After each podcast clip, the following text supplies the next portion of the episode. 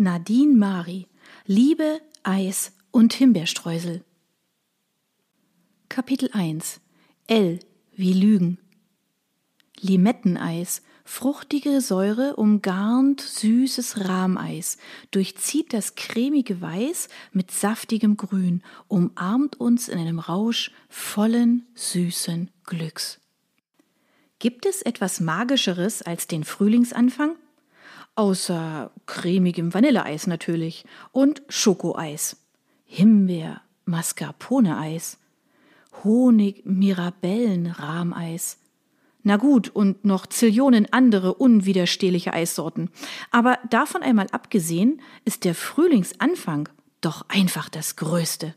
Der imposante Lindenbaum vor dem Schneeflöckchen streckt sich einem strahlend blauen Märzhimmel entgegen.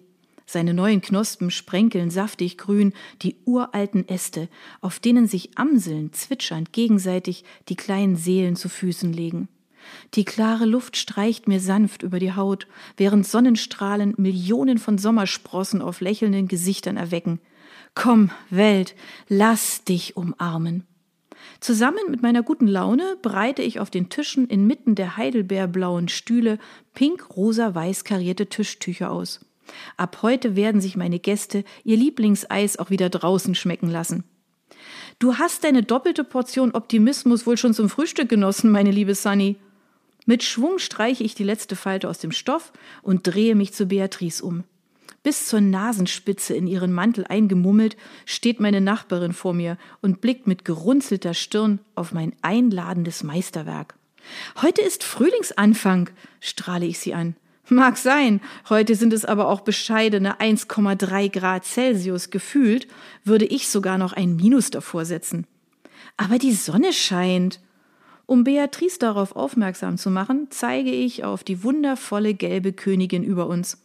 In der Tat scheint Klärchen heute prächtig, nur leider vergaß sie ihrem Licht auch ein wenig Wärme mitzugeben.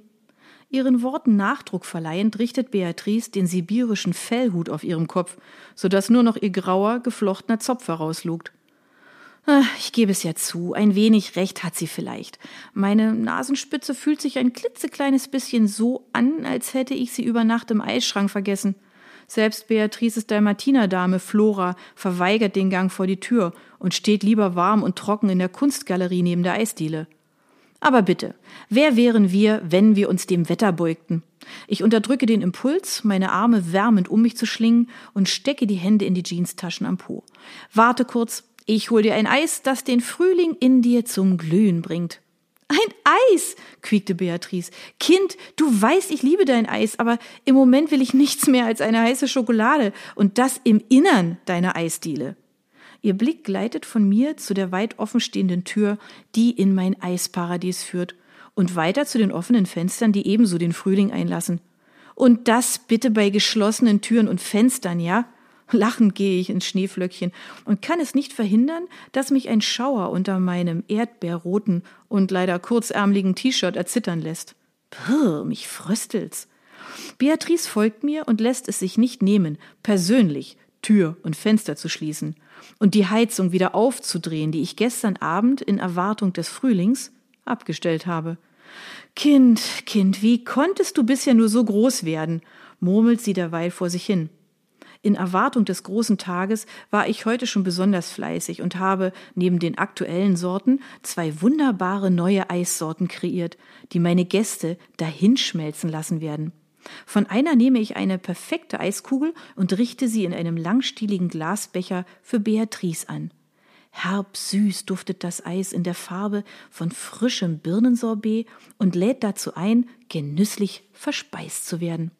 Beatrice setzt sich auf einen der hohen Hocker vor der Eisbar, und ich sehe, wie ihr Wunsch nach einer heißen Schokolade sich in Wohlgefallen auflöst bei dem Anblick des wunderschönen Eises.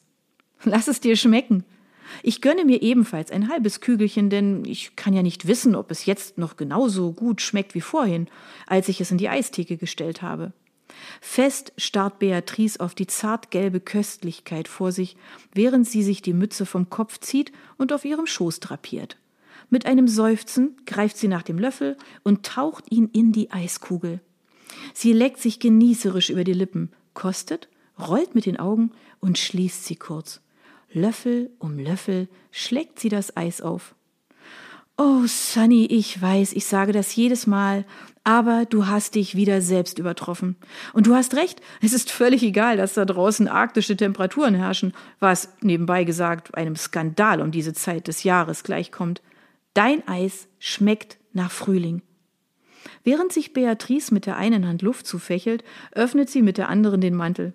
Und entweder hast du sämtliche Sonnenwärme hineingezaubert, oder ich habe schon wieder eine Hitzewallung. Ja, wobei letzteres nicht sein kann, da ich heute nette 33 Jahre bin und weit von hitzigen Wellen entfernt. Mit deinen Hitzewallungen habe ich nichts zu tun, aber mit den Sonnenstrahlen hast du recht. Ich lehne mich über die Eistheke und zeige durch die bodentiefen Fenster hinaus in die strahlende Märzsonne. Dieses außergewöhnliche Eisrezept habe ich vor ein paar Tagen in einem uralten mythischen Buch gefunden, das Generation um Generation von dem irischen Feenvolk gehütet wurde. Doch je kälter unsere Winter wurden, desto mehr geriet das Buch in Vergessenheit und eines Tages ließ es das Feenvolk einfach liegen. Es wurde von einem armen Bauernmädchen gefunden, das damit sein Glück in der Stadt versuchte und siehe da, die Rezepte fingen das Sonnenlicht ein. Mit allerlei Speisen daraus machte das Mädchen die Menschen glücklich. Das Buch wanderte nach und nach durch viele Hände und landete schließlich bei mir. So war ich heute früh in der glücklichen Lage, die ersten Frühlingsstrahlen zu pflücken und zusammen mit cremigem Rahm und spritzigen Limetten in diesem Eisgenuss zu vereinen, der dich jetzt so wohlig von innen wärmt. Mein Blick wandert von den saftig grünen irischen Hügeln in meiner Vorstellung zurück in meine Eisdiele inmitten Berlins, und ich lächle Beatrice an, die mich mit glasigen Augen ansieht. Oh, dieses Eis schmeckt nicht nur nach Frühling, es ist der Frühling. Oder einfach eine gut dosierte Portion Ingwer, um dem Eis die warme Würze zu verleihen. Ich zucke leicht zusammen und drehe mich um. Hinter mir steht meine Cousine Alma mit schief geneigtem Kopf und einem schelmischen Grinsen. Während ich mit Beatrice in Irland weilte, muss Alma von hinten durch das Eislabor hereingekommen sein. Manchmal lässt meine Aufmerksamkeit doch ein wenig zu wünschen übrig. Aber wie auch immer, nun, da Alma den Bann gebrochen hat, rappelt sich Beatrice auf und greift nach ihren Kleidungsstücken. Ah, ich sollte dann auch mal so langsam starten. Flora wird die Galerie nicht allein öffnen. Bis nachher, Mädels! Und kaum öffnet sie die Tür des Schneeflöckchens, strömen schon die ersten Gäste des Tages herein, und der vormittägliche Eissturm beginnt.